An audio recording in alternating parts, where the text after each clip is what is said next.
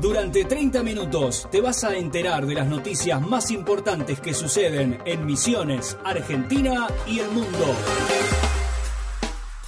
Tiempo en Misiones, lunes con temperatura bajo cero en toda la provincia, así anticipa la Dirección General de Alerta Temprana. Este lunes, con cielo cubierto y algunas lloviznas en la madrugada en la zona norte, de a poco se iría abriendo paso el sol en menor porcentaje de nubosidad en el resto de la provincia al inicio de la jornada para luego despejarse.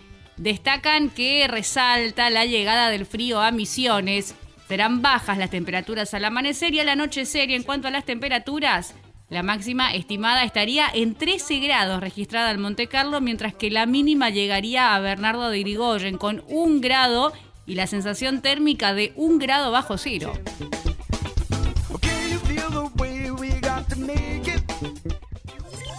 Las noticias más importantes sobre la salud. COVID en Argentina confirmaron 251 muertes y 12.105 nuevos contagios en las últimas 24 horas. 92.568 es el número de fallecidos registrados oficialmente a nivel nacional y el número de contagiados asciende a 4.405.247 desde el inicio de la pandemia, según informaba el Ministerio de Salud. En tanto, en la provincia de Misiones se conocieron 162 casos positivos y tres fallecidos. 25.492 infectados y 488 víctimas fatales. Ese es el número desde el inicio de la pandemia. En su parte epidemiológico, Salud Pública dio a conocer que las víctimas mortales pertenecen a las localidades de Colonia Alberdi, Campo Ramón y Oberá todos presentaban comorbilidades. A la fecha son 1.701 los casos activos en la provincia con 153 pacientes internados. Además, se encuentran aisladas de manera preventiva 8.839 personas.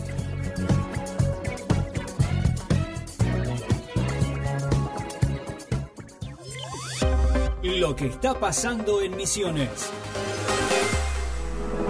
En El Dorado pondrán un colectivo gratuito para el traslado a vacunatorios. Mediante un convenio firmado por las autoridades de salud con la empresa ETSE, se pondrá un colectivo gratuito para trasladar a las personas que quieran trasladarse hasta los centros vacunatorios. El acuerdo fue anunciado por el doctor José Luis Rivero, coordinador de la Dirección de Atención Primaria de la Salud en la zona norte Paraná. La intención, de acuerdo a lo manifestado por Rivero, es facilitar el acceso de la población a los distintos vacunatorios ya existentes en la ciudad como una medida más en el proceso de vacunación contra el coronavirus. El colectivo estará identificado con un logo del Servicio de Salud y cumplirá con los protocolos establecidos para el servicio de transporte en cuanto al número de pasajeros que podrán ser transportados. Convocan a aplicación de la segunda dosis de la Sinopharm a quienes hayan cumplido los 28 días mínimo de intervalo. Desde el Ministerio de Salud Pública informaron que quienes se han aplicado la primera dosis de la vacuna Sinopharm y han cumplido como mínimo 28 días de intervalo con la primera dosis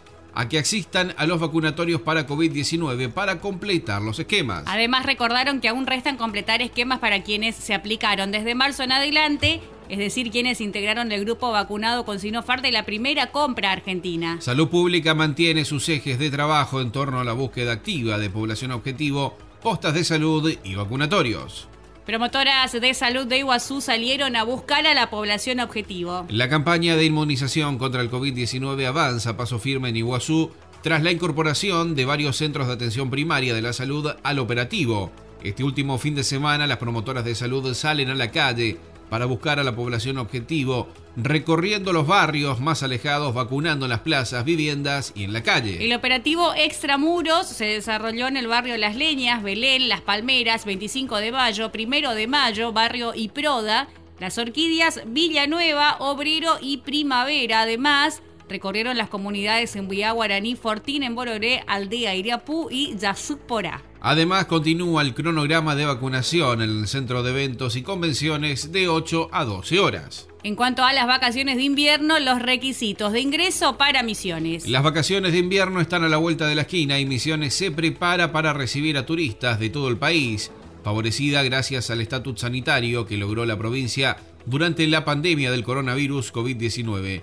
En cada fin de semana largo, la Tierra Colorada aparece como uno de los puntos más elegidos por los argentinos quienes deben cumplir una serie de estrictas normativas tanto al llegar como durante su estadía. Misiones tendrá su receso de mitad de año desde el lunes 12 de julio al viernes 23 de este mes Y los requisitos de ingreso, tanto por vía terrestre como aérea, son actualmente el certificado negativo de COVID-19 de PCR o test de antígeno nasal rápido no superior a las 48 horas de ingreso.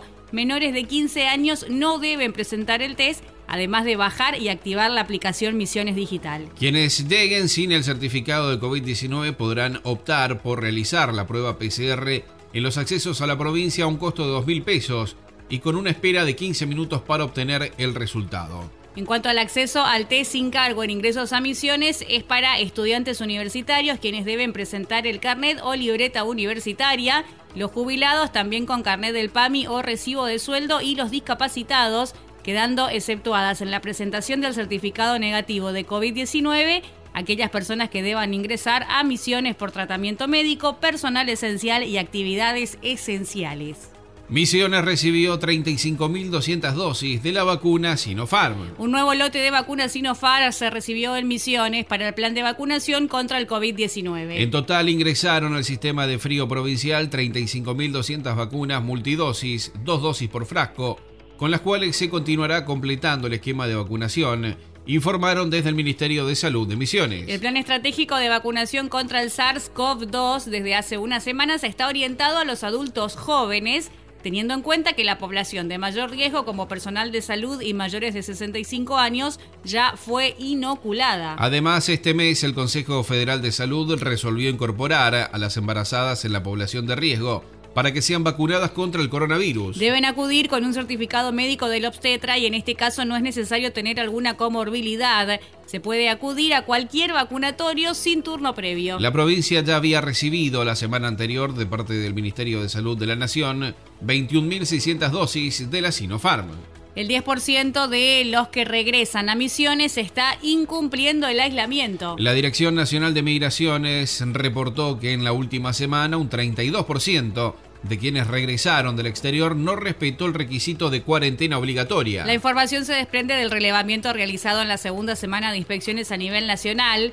Se trata, según precisaron fuentes, de un operativo de control para colaborar con las provincias con el objetivo de evitar la propagación de las variantes de COVID-19 más infecciosas que aún no tienen circulación en la Argentina. En esta estadística aparece Misiones con un 10% de incumplimiento del aislamiento obligatorio que deben hacer los misioneros que regresen del extranjero. Si bien el nivel de incumplimiento en la provincia es menor que la media nacional, sigue habiendo viajeros que no cumplen con el aislamiento obligatorio, también en la Tierra Colorada según la información suministrada por el Ministerio del Interior de la Nación. El problema de la cuarentena domiciliaria es que no se está cumpliendo, advirtió Florencia Cariñano, titular de Migraciones, quien añadió que la gente cree que porque está vacunada y se hizo los tests al entrar al país es suficiente, y para nada, para nada es así, dado que los seguimientos del Ministerio de Salud confirman que han detectado muchos casos donde la enfermedad se manifiesta dos o tres días después de ingresar.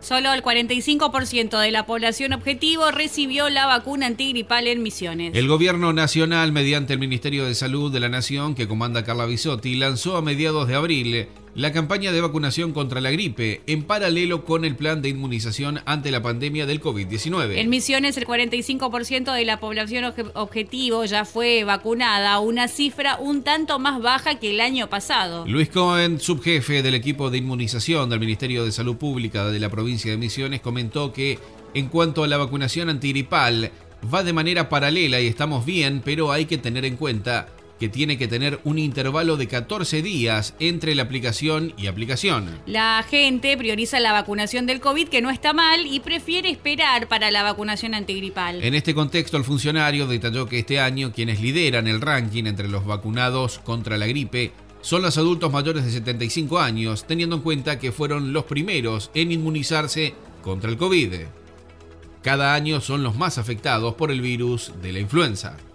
Zafra Azucarera se estima que este año el ingenio azucarero recibirá cerca de 30.000 toneladas de caña. Desde el ingenio azucarero de San Javier se estima que este año recibirán alrededor de 30.000 toneladas de caña. Calculan que se llevará adelante el procesamiento de cerca de 300.000 litros de alcohol y aproximadamente un millón de kilos de azúcar. Marcelo Rodríguez, el presidente del Instituto de Fomento Agropecuario e Industrial, aseguró las expectativas del inicio de la zafra azucarera, diciendo que son buenas y que se espera un incremento en la producción en relación a la del año pasado. Hicimos eh, junto con el gobernador Oscar Graguat, también con el vicegobernador Carlos Arce, estuvimos recorriendo las instalaciones fabriles de nuestro querido e histórico ingenio azucarero de San Javier, donde dimos por iniciada la Zafra 2021, que se inició con muchas expectativas, ya que por una decisión de este gobierno eh, se ha llevado un precio interesante, con un incremento del 45% respecto del año pasado, más un adicional por dulzura, lo que significa un precio justo para los productores cañeros, más de 250 productores que entregan su caña en el ingenio de San Javier. El año pasado nosotros hemos recibido 25 mil toneladas de caña y hemos procesado más de 500 mil kilos de azúcar y principalmente 258 mil litros de alcohol que se procesa también en el ingenio con nuestros trabajadores y se convierte en alcohol sanitizante y alcohol en gel que son distribuidos permanentemente en los hospitales, en los centros de salud, en las escuelas, para las fuerzas vivas, que están permanentemente en el combate diario a esta pandemia que asusta a todo el mundo, que es el coronavirus COVID-2019.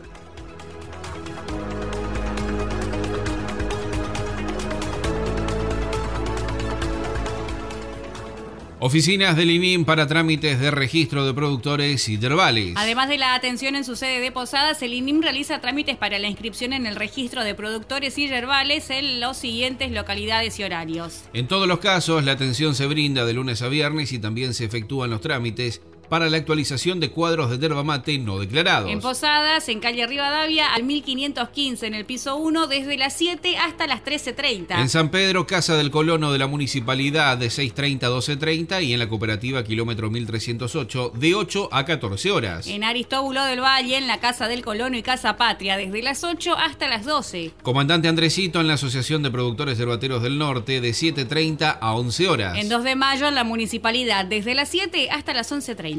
En 25 de mayo en la Secretaría de Producción de la Municipalidad de 6.30 a 12 horas. Y en el Soberbio en la Municipalidad desde las 6.30 hasta las 12. En Jardín América este martes estará el programa de asistencia solidaria. En la localidad de Jardín América estará el martes el programa de asistencia solidaria que forma parte de Vicegobernación. La misma se ubicará en la escuela 811 del barrio El Ceibo del municipio desde las 9 a las 14 con grupos limitados. El programa va a ofrecer servicios de oftalmología y óptica, prótesis dental, asesoramiento jurídico y psicológico y además estarán trabajando pediatras, médicos clínicos y nutricionistas. Incluso en la jornada estarán veterinarios brindando servicio de desparasitación y vacunación contra la rabia. Otra actividad que se realizará el martes es la vacunación contra el coronavirus en el mismo horario donde los agentes sanitarios estarán en el establecimiento educativo y así lo confirmaron desde el Centro de Inmunización del Área 8. También estarán trabajando el Centro de Documentación Rápida, habrá peluquería, ahora gas y farmacia. Se recuerda que aquellos que asistan a la institución deben asistir obligatoriamente con barbijo y respetar el distanciamiento social. El gobierno de Misiones prepara un paquete de ayuda de 200 millones de pesos para asistir a las localidades más afectadas por la caída del turismo en la pandemia. Será para Puerto Iguazú, Posadas y San Ignacio, ante la crisis que vive el sector, uno de los más perjudicados en el país por la pandemia de COVID-19. El gobierno provincial alista un paquete de ayuda de más de 200 millones de pesos que se ejecutarán en los próximos 4 a 5 meses y que será anunciado esta semana. Mientras se aguarda ayuda por parte del Ministerio de Deportes y Turismo de la Nación, la provincia decidió ajustar detalles para anunciar una nueva línea de paquetes para socorrer al sector. Fuentes del Ministerio de Hacienda de Misiones mencionaron que las medidas que se iban a anunciar ya a fines de la semana pasada, pero que se suspendieron por la muerte de un legislador provincial, serán destinadas para Puerto Iguazú, Posadas y San Ignacio. La ayuda se trata de una asistencia de más de 200 millones de pesos y que se ejecutaría en cuatro o cinco meses. La misma está pensada para agencias de turismo como para emprendimientos hoteleros. A su vez, entre las medidas que anuncian en los próximos días se destacan la entrega de subsidios, nuevos créditos a través del Fondo de Crédito de Emisiones, la reducción en los costos de precios de la energía, entre otros.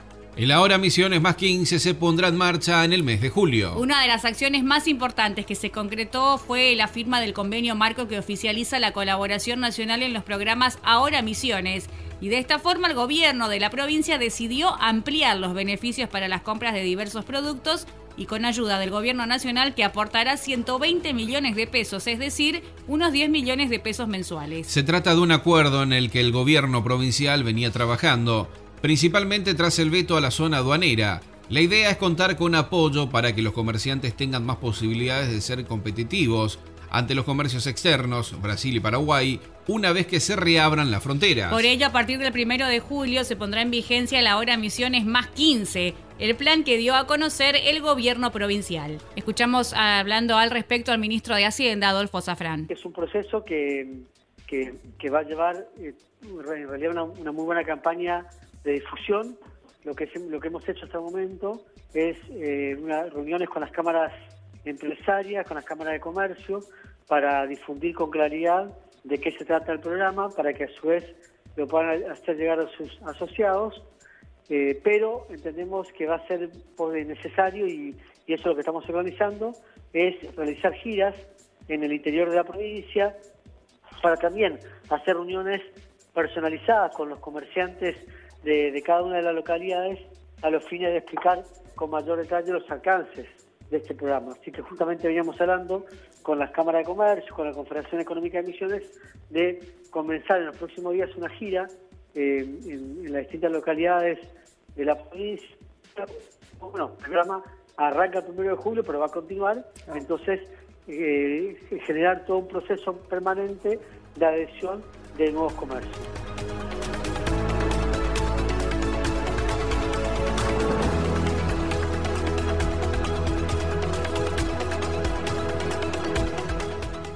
La producción y el consumo de cerdo se afianzó en Misiones. La producción y el consumo de la carne de cerdo viene creciendo sostenidamente en el país. En Misiones, la cría de estos animales viene mostrando mejoras importantes en cuanto a la productividad y presentación de productos elaborados. Hasta la oferta estable en la Feria Franca se muestra con mayor diversidad de cortes para los consumidores locales. Sebastián Rodríguez, subsecretario de Producción Animal, destacó el trabajo para incorporar porcinos con crecimiento acelerado por su selección genética se está avanzando bien en lo que es incorporación de genética. Hay empresas que se dedican a ventas de animales de alta calidad genética y se está viendo ahora que los productores están accediendo a esta oferta y esto impacta directamente en los rindes productivos, comentaba. A nivel nacional se destaca el gran crecimiento que tuvo el consumo de la carne de cerdo, que hoy ronda los 14 kilogramos por año por habitante. Se destacó especialmente que la carne fresca ha superado en volumen a la que se ingiere a través de embutidos y procesada según detallaron desde el Ministerio de Agricultura, Ganadería y Pesca de la Nación.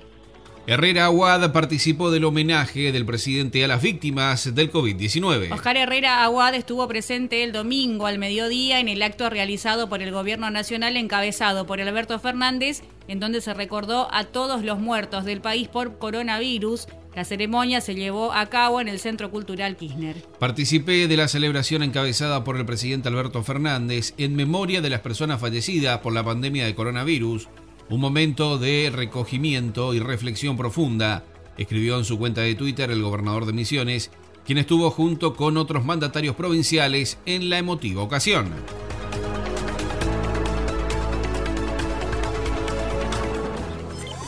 Lo que está pasando en nuestro país. Advertencia violeta por ola de frío en casi toda la Argentina. El Servicio Meteorológico Nacional emitió una advertencia violeta para la mayor parte del país que implica que se esperan fenómenos que pueden presentar inconvenientes o dificultades en el normal desenvolvimiento de la vida social. En concreto, el organismo anticipa una ola de frío para casi todo el territorio nacional, con excepción de la región cordillerana de Mendoza, San Juan, La Rioja, Catamarca, Salta y Jujuy, y las provincias de Santa Cruz y Tierra del Fuego. Ante la advertencia meteorológica del organismo, los especialistas recomiendan tomar abundante cantidad de líquidos calientes, mate, té, café, caldos, reforzar las normas de higiene para evitar el contagio de enfermedades, mantener los ambientes ventilados y usar ropa adecuada. Alberto Fernández demandó a Patricia Bullrich por 100 millones de pesos. El presidente Alberto Fernández interpuso una demanda por 100 millones de pesos contra la titular del PRO, Patricia Bullrich, luego de que fracasara la audiencia de mediación convocada a raíz de las declaraciones de la dirigente opositora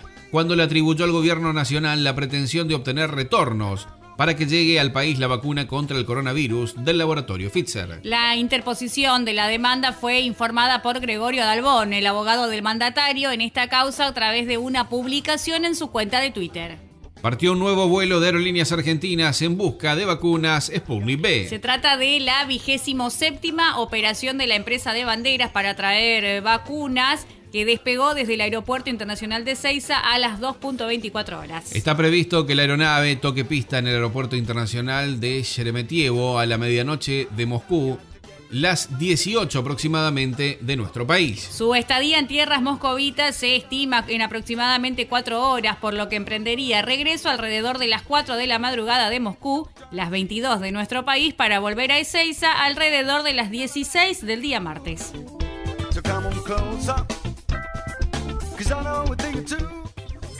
Todo lo que tenés que saber con respecto a las noticias policiales.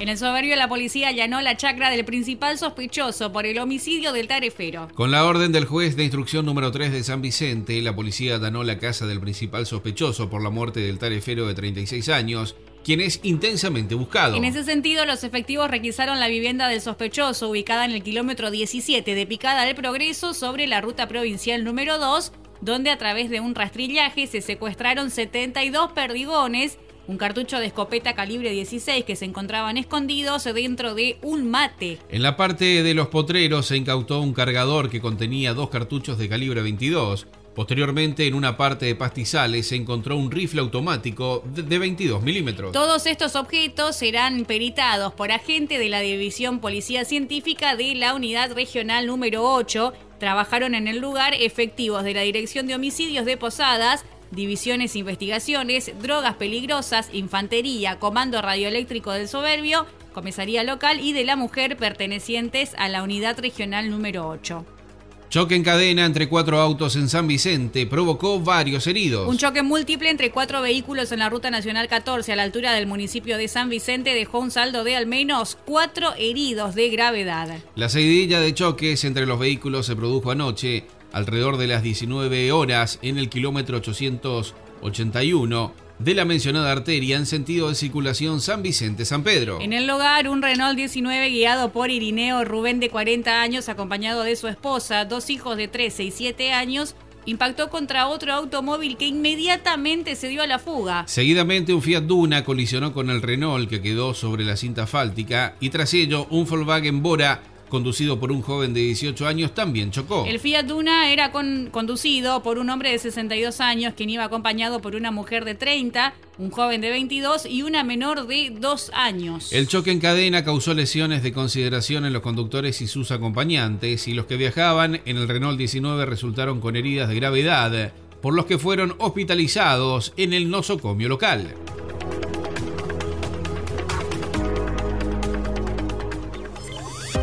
Las noticias más importantes del mundo.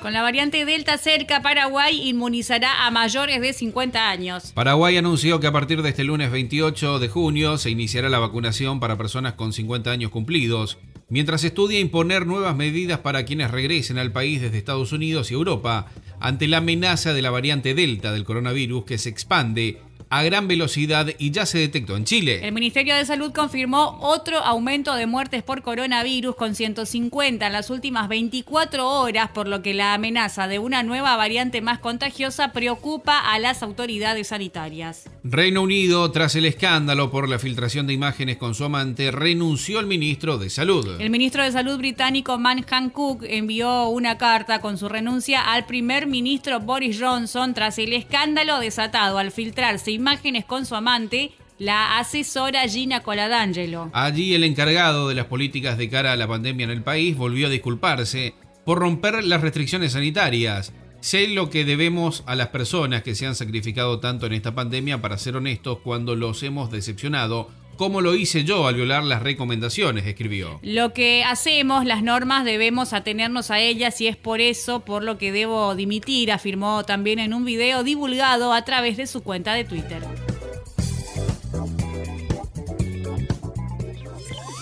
Las noticias más importantes del espectáculo. María Becerra reveló que sufrió abuso sexual cuando iba al secundario. La cantante pasó por PH, Podemos Hablar, el programa que conduce Adni Kuznetsov por Telefe y conmovió con una dura experiencia de su adolescencia en una escuela industrial. Yo lo pasé mal en la adolescencia, mucho bullying, arrancó diciendo la cantante María Becerra, ante la mirada atenta de sus compañeros invitados, Solita Silveira, Flavio Mendoza Jimena Capristo, el pájaro Gómez de Vilma Palma. Luego la cantante de 21 años, que es la argentina más escuchada de Spotify una figura del género urbano actual, relató que la pasó muy mal. Éramos dos mujeres entre 400 varones. Antes era típico que vayas caminando y los compañeros te tocaran, te manosearan en el boliche o en el colegio y era así. Yo estaba todos los días en la oficina quejándome y me mandaban a mí con la psicopedagoga, fue lo que relató. Hasta aquí te enteraste lo que sucede en Misiones, Argentina y el mundo.